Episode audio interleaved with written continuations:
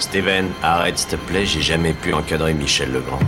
Salut c'est Ciné, votre rendez-vous avec le cinéma empaqueté, posté, livré compact, car présentement décliné sous forme d'extra ball, notre petite récré hors format qui permet rapidement d'aborder par exemple une ressortie de fort belle facture comme celle de Ragtime, dont on va causer tout de suite avec mon camarade Rafik Jumi. Salut Rafik. Salut. C'est nos ciné extra ball spécial Ragtime et c'est parti. Tu fais un amalgame entre la coquetterie et la classe. Tu es fou. Enfin, si ça te plaît. Ragtime, donc 1981 à l'origine, c'est signé par Feu Miloš Forman avec James Cagney, Brad Dourif, Howard Rollins. Entre autres, oui, Entre entre autres, plein, on reviendra sur gens. le casting parce que c'était quand même quelque chose. Ouais. Ça nous raconte, si j'ai bonne mémoire, Rafik, le destin d'un pianiste de jazz noir au début du XXe siècle qui est confronté à l'injustice d'une société majoritairement blanche. Alors ça, c'est une, euh, une des intrigues. euh, En de fait, c'est un, film choral qui est basé sur un, un livre de E.L. Doctorow qui avait pas mal marché, euh, qui était sorti au milieu des années 70 et qui était un, un bouquin assez particulier à son époque euh, par la façon avec laquelle il mêlait allègrement le, le fait et la fiction. C'est-à-dire qu'on avait en fait des personnages euh, historiques qui croisaient des, des- des caractères complètement créés pour le, le- le besoin de l'intrigue. Et c'est ces caractères qui liaient les personnages historiques les uns aux autres, en fait. hein. Euh, le projet étant de raconter la fin d'un monde qui était Oui. le monde de, l'Amérique d'a- d'avant la Première Guerre mondiale. Oui. On a eu des films qui nous ont raconté la, on va dire la chute de l'empire européen, c'est-à-dire la, mort en fait de la vieille société du 19e euh, avant la, Première Guerre mondiale en Europe, mais euh, on n'avait pas vraiment ça euh, du côté du côté américain. Donc le, livre et donc le film qui en a été tiré avait cette, ambition de, de, donner un aperçu de l'état d'esprit d'une époque en fait en, mettant en scène des gens de différents milieux sociaux qui ne se fréquentent pas puisque c'était une société extrêmement hiérarchisée et donc là pour le coup cette façon de, de mêler la, la réalité et la fiction permet aussi de mêler les différentes couches sociales dans une même intrigue. Donc on a effectivement ce, ce- ce- ce pianiste noir qui, qui galère un peu euh, et, et qui vit très mal, enfin qui dont, dont la vie va complètement dévier euh, euh, après un incident, un incident raciste qui, qui va le faire passer de l'état d'artiste à celui de terroriste littéralement. Euh, mais on a également une famille euh, bourgeoise euh, extrêmement bien euh, sur elle, qui se fait grosso merdo bien chier, menée par la- la- l'admirable Marie Steenburgen, à l'époque où elle était très jeune et belle, cette demoiselle, et son frère Brad Dourif, qui recueille un bébé qui a été abandonné, en fait, dans, un bébé noir pour le coup, qui a été abandonné dans, dans leur jardin. Et en fait, l'entrée de ce bébé noir va, va, va faire, pour eux, c'est une espèce d'appel d'air, en fait, dans, dans une société qui était complètement cloisonnée comme la leur. Euh, ils vont, puisqu'ils vont recueillir aussi la mère. Qui, euh, qui dont il est prévu qu'elle aille en prison pour avoir abandonné son, son bébé. Et puis évidemment, on leur dit le bébé, euh, jetez-le, mettez-le dans un orphelinat et tout. On s'attend pas du tout à ce que, ce que la famille le, garde. Euh, il se trouve que c'est euh, l'enfant de, ce, de ce pianiste. Euh, on a euh, une, rivalité entre un, un- un jeune euh, fils de euh, millionnaire qui, euh, qui assassine un architecte persuadé qu'en fait il a pris pour modèle sa, sa nouvelle copine qui est une ancienne danseuse euh, à la jambe un peu légère, euh, interprétée par euh, Elizabeth McGovern, dont le portrait en fait orne l'affiche euh, de, Oui. de- de l'époque. hein. On a le profil d'une demoiselle, en fait c'est celui d'Elizabeth McGovern, personnage assez euh, assez assez troublant de comment dire de, de femme. Une espèce de une espèce de chercheuse d'or mais hum, comment dire euh, dont on ne sait pas si elle recherche euh, tant l'argent que le que le regard de, le regard des autres en fait et qui finira bien sûr par être une actrice puisque le film aussi voilà. Euh, ce qui ramène par, en plus par rapport à la- l'adaptation du bouquin c'est une tentative aussi de de nous ramener euh, aux, aux origines du cinéma. Oui, le, le ragtime, le- le héros le ragtime on l'entendait dans les salles de cinéma et le, dans les films voilà. et euh, Howard Rollins, là, qui joue le rôle de Colaus, le jeune pianiste black, euh, joue, dans des, joue dans des salles de cinéma dans lesquelles on voit la- des archives euh, d'époque, euh, d'actualité d'époque, qui nous permettent de raccorder avec les événements et tout ça. Enfin voilà, donc c'est une espèce de film choral qui en fait est, est- est intéressant parce que euh, c'est un des derniers bastions du cinéma hollywoodien d'auteur des années 70. Oui.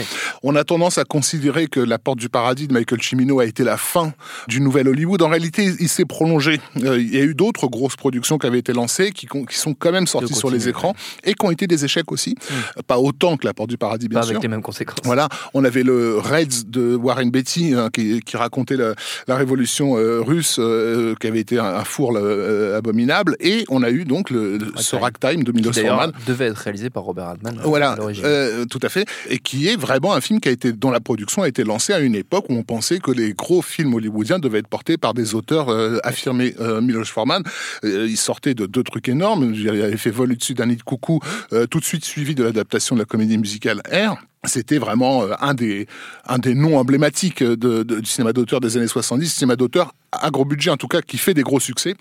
Et donc il avait euh, un chèque en blanc en fait. Et j'ai tendance, c'est vrai, je l'avoue, à aimer ces films qui ont été faits comme ça avec un chèque en blanc où le, où le réalisateur se permet un peu de faire ce qu'il veut et souvent on paye, on, paye le prix. À l'origine, il devait reprendre euh, Jack Nicholson, qui était sa, vedette de, de, de Violet d'un coucou pour lui donner le rôle. Il apparaît dans le film, euh, ceci dit. Il, il apparaît de manière non créditée, mais, voilà. il apparaît dans le film. Mais, mais, mais son rôle, en fait, du, du commissionneur euh, Ryan Lander, qui est donc dans, dans mm. l'histoire d'origine un, un, inspecteur de 32 ans, a finalement, après que, que Nicholson n'ait pas pu s'engager sur contrat, a été, le rôle a été filé à James Cagney, mm. qui avait 81 ans, donc on a complètement, on a, on a même pas vraiment réécrit le personnage, mais bon. Et euh, c'était aussi, euh, je pense, de la part de, de Forman et de la production, euh, l'idée de, de, joindre tout le souvenir d'un cinéma classique à la légende du cinéma moderne qu'ils étaient en train de faire dans, dans les années 70. Cagney, c'était très compliqué. Ses, médecins lui avaient conseillé de retourner des films, pensant que ça, ça, serait mieux pour son moral et donc pour, pour sa santé, mais il était tellement euh, atteint qu'il pouvait même pas prendre l'avion en fait pour aller euh, sur le plateau. Donc il a dû prendre un, un bateau pour, pour aller jusqu'à Londres euh, euh donc il a fallu des, semaines pour, pour qu'il y aille. Et il a retrouvé sur ce sur ce, ce, ce casting un de ses anciens collègues qui était Pat O'Brien avec qui il avait tourné neuf films dont le très célèbre Les Anges aux figures sales Angels with the Dirty Face. Donc il y avait une espèce de réunion d'anciens dans, dans, dans, dans, le film qui cohabite donc avec toute une nouvelle génération euh, euh, montante. Mmh. Donc Elizabeth McGovern n'a pas eu forcément par la suite la carrière qu'elle aurait dû avoir, mais bon, Brad, Brad Dourif, il a continué, Mary Steenburgen aussi. On a la, première apparition de, Jeff Daniels. euh, on, a, on a Samuel L. Jackson. Alors il n'a pas un grand rôle, mais, mais, mais, on, le reconnaît bien. On, le reconnaît vraiment, vraiment bien. Et, tout un paquet d'acteurs euh, extrêmement solides. Hein. je pense à, Fran Drescher, Norman Mailer, Richard Griffiths, que les, les fans d'Harry Potter connaissent sous les traits de l'oncle Vernon, euh, Kenneth Macmillan qui va jouer aussi dans Amadeus, mais qui sera surtout le baron Harkonnen de, de Dune, et aussi Donald O'Connor de Chantons sous la pluie, euh, qui revient sur les conseils aussi de James Cagney, parce que... Je croyais de son médecin. Euh, voilà, non, mais là, pour le coup, c'est Cagney qui l'a conseillé, parce que Donald O'Connor, à cette époque-là, était vraiment dans une misère noire, et c'était, voilà, on l'a un peu, faire, le faire un petit peu revenir à l'affiche. Donc c'est une, c'est une, c'est une production d'envergure, euh, extrêmement luxueuse. Le chef d'écho, euh, John, euh, John Grace Mark, a fait un boulot absolument extraordinaire, à la fois de caractérisation des personnages par leur décor. Comme on a vraiment des classes sociales, c'est très très important qu'en en un claquement de doigts, on reconnaisse immédiatement le, le, milieu dans lequel on, on, on évolue, mais aussi une, comment dire, une espèce de naturalisme dans les décors qui est, qui est assez euh, assez extraordinaire. Et notamment euh, euh tout, je trouve que les séquences euh, d'extérieur sont vraiment comment dire on baigne dedans quoi. Il y a, il y a je, pour ceux qui ont qui aiment des films comme il était une fois en Amérique tu vois où tu où tu traverses les marchés de l'époque les, ces marchés populaires ou le parrain 2 ce genre bon on, on retrouve vraiment ces ces, ces, ces ambiances là et il y a quelque chose chez Milos Forman, où il a, euh, que je trouve très intéressant par rapport à ces deux exemples que je viens de citer, c'est qu'il reste pas dans la figure historique, mm. dans le côté on va replonger dans une époque. En fait, euh, il nous plonge dans un décor qui est extrêmement crédible, avec des personnages qui se comportent vraiment, on y croit à fond, mais en même temps, il nous fait ressortir la modernité de ces personnages. C'est-à-dire qu'on se reconnaît nous à travers eux, dans leur comportement. Et ça, c'est un, un, truc assez délicat à faire et que je trouve très intéressant parce que euh, il l'a vraiment, je trouve, expérimenté sur sur Ragtime et l'a mené euh, trois ans après à, à son paroxysme avec Amadeus. Et il y a plein de séquences qui se répondent en fait. Déjà l'ouverture de, des deux films commence d'à peu près la même manière. Hein, c'est un dialogue vif euh, entre deux personnages qui sont séparés par une porte. Euh, on a des pareil des coups d'éclat euh, qui nous surprennent à des moments où on devrait être en train de rigoler. Tout d'un coup, la situation se retourne de façon très violente. Donc ces fameuses scènes de marché qu'on retrouvera aussi dans Amadeus. Et donc ce côté de faire ressortir ce qui, dans ces figures historiques, nous rapproche nous rapproche d'elle en fait. Et ça, je pense que le film le réussit vraiment vraiment assez bien.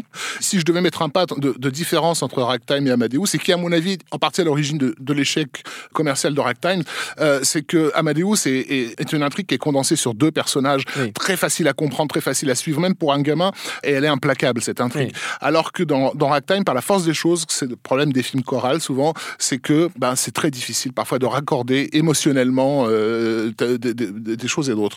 Ceci dit, ça reste, je trouve, vraiment un, un moment euh, important de l'histoire. Oui, bon, pour l'anecdote, je parlais de, la, de cette scène où, où, où le héros euh, Colaus, le pianiste, va, va, va virer de musicien à terroriste. Oui. C'est une scène qui se passe devant, devant une caserne de pompiers. Et pour l'anecdote, euh, le tournage de cette, de, de cette scène-là a été en partie euh, supervisé par euh, Joseph Mankiewicz, en fait, parce que qui a usé de son nom pour qu'on laisse l'équipe tourner dans un lieu qui était un lieu historique et dans lequel on voulait pas de, de tournage. Bon, merci, merci, merci, merci, à Mankiewicz. Voilà. Donc c'est le dernier film de, de, de James Cagney. Hein. Oui. C'est donc un, un, adieu à, à vraiment à, à, à, travers sa figure à ce, à, ce, cinéma de, on va dire entre guillemets des, des, des origines, mais c'est aussi un adieu donc à tout ce cinéma des, des 70s oui. qui nous a donné des films comme La Porte du Paradis, etc. Et qui sera, à mon avis, se termine effectivement avec le film de Sergio Leone. Euh, il était une fois en Amérique. Mmh. Euh, on reverra plus du tout de, de films, voilà, ce ouais. genre de film de 2h30, euh, de, de 3h, qui nous raconte vraiment une tranche d'histoire en fait euh, en, en nous plongeant dedans.